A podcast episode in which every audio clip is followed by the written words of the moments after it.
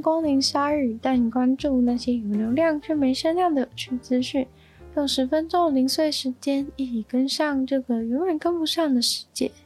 印度空军说，政府正式把三位军人解雇了，原因是因为这三位军人在三月的时候意外的把导弹发射出去，射往巴基斯坦。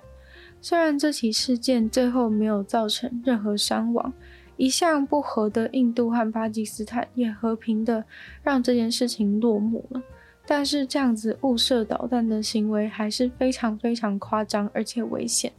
尤其是两国早就关系紧张，小范围的军事冲突不断，误射一颗飞弹，战争有可能就一触即发。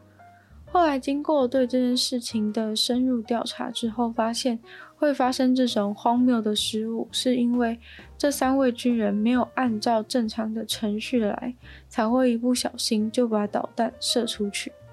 而且这个导弹是有核能力的对陆攻击巡航导弹，是由俄罗斯和印度共同开发的一个武器，它的射程有三百到五百公里左右。尽管是从印度北部的发射台发射，也可以直接精准的把巴基斯坦的首都给炸了。所以那时候不小心射过去，真的是出大事。巴基斯坦还得跟印度新德里那边连线，询问要怎么样安全的解除这个导弹的危机。所以现在调查结果一出来，就直接把三位应该负责的军人给解雇了。日本政府面临了一个非常不寻常的问题，那就是年轻人喝酒喝得不够多。自从疫情开始，酒吧还有各种喝酒的场所营业都大受影响。日本政府之所以感受到如此痛苦，其实是因为酒的税真的好好赚，政府很需要这笔钱。而政府的解方是什么呢？就是举行一个比赛，鼓励年轻人多喝一点酒。这个比赛要求参赛者想一些好主意，要怎么劝诱年轻人来喝酒呢？不管是新的服务啊、推广的方法、新型的酒类产品，甚至是使用 AI 或元宇宙相关的主意都很欢迎。总是有点落后的日本政府绝望到喝酒企划都要接纳 AI 元宇宙，真的让很多人都很惊讶。政府说，除了出生率本来就一直下降以外，因为疫情导致的生活形态改变，他们认为是最大的影响。他们举办的比赛收件日期到九月九号为止，进决赛的话，十月就会被邀请去和专家商讨方案，然后十一月就会正式在东京举办决赛。最终的一位胜利者企划将会接受政府的协助，付诸实行商业化。但其实他们办这个比赛被很多网友批评，说政府竟然公开鼓励大家喝酒，是不是在开玩笑？或是远离酒明明是件好事，现在还大费周章举办比赛，想让大家狂喝。而且这个比赛啊，似乎没有考虑到酒对健康的风险，或是酗酒族群的问题。但之前卫生健康部都有警告过，量饮酒会有这样的危险，还说过量饮酒是日本社会非常重要而且结构性的问题。不过，同为政府单位的税捐处没有酒税可以收，真的日子过不去，就办了这样一个比赛，想要来促进酒类的消费。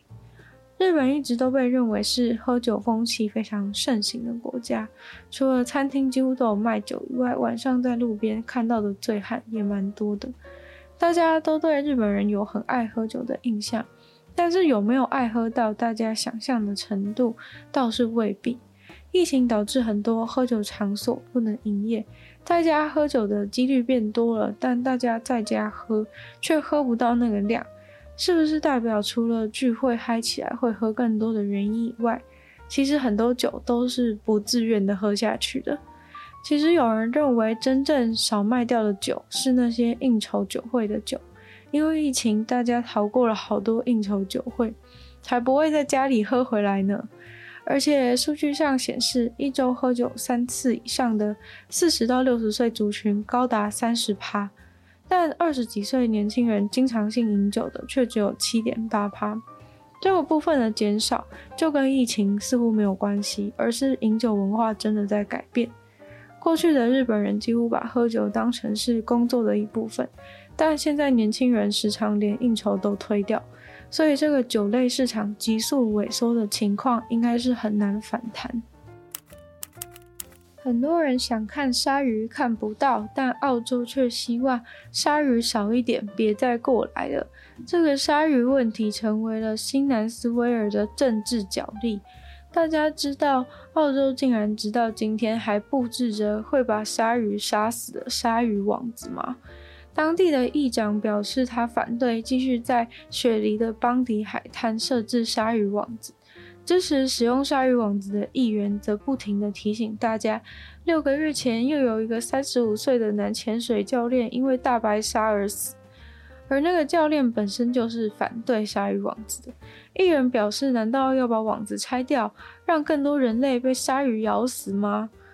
议长则认为，那些网子除了没有办法有效防止人类跟鲨鱼发生冲突，还会无差别地把靠近网子的鲨鱼还有其他动物都杀死。所有的环保团体和动保团体都大大的反对这种残忍而且没用的网子。鲨鱼网子在澳洲到底是一个科学问题还是政治问题？科学家表示，鲨鱼网子对于保护人类完全没有任何的作用，杀死鲨鱼倒是很有用。政治学家倒是出来说了句实话：这个澳洲鲨鱼问题当中，真正的鲨鱼其实就是那些政治人物。他研究这个鲨鱼的政治问题超过十六年，结果根本没有人在讨论怎样可以真正的防止鲨鱼跟人发生冲突，只是一边有人一直在坚持那个网子有多重要。那些鲨鱼网子其实完全没有用，但是对于他们的选举很有用，因为政治人物就用网子骗到大家的安全感，告诉民众说我们支持网子，网子保护民众，就像选我就是保护民众一样。最扯的事情是，这个鲨鱼的网子从一开始就是一个谎言。早就知道没有用的东西，还把它放在那边，只是因为他们找不到方法，就用网子骗民众。已经有几万只的大型海洋动物都因为这个网子而死，很多甚至根本不是有攻击性的鲨鱼，像是红鱼啊、鲸鱼、海豚、海龟，全部都莫名的在网子上面死掉了。澳洲的海岸线上五十一个海滩上全都装满了这些网子，明明只要用超音波之类的讯号干扰，就能够避免鲨鱼或是其他动物接近。都已经二十一世纪了，这种骗人的网子竟然还骗得了选民，真的也是醉了。一只公牛逃脱了，导致以色列的市中心瞬间成为灾难现场。那只牛跑走了以后，就在市区里面到处横冲直撞。一头冲进了办公大楼，跟人类玩鬼抓人的游戏，赛跑半个小时。很多路人都有录到公牛在街上乱冲的惊人奇观。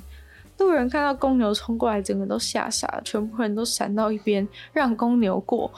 马路上的好几台车子直接被公牛的蛮力给撞坏，还差点一个来不及闪避的路人男子差点就被撞飞。冲进办公大楼以后的公牛。还好在大楼滑滑的地板上，没办法跑得太快，但是重心不稳，东倒西歪的往前跑，还是让人类追得要死，房子都差点被公牛给掀了。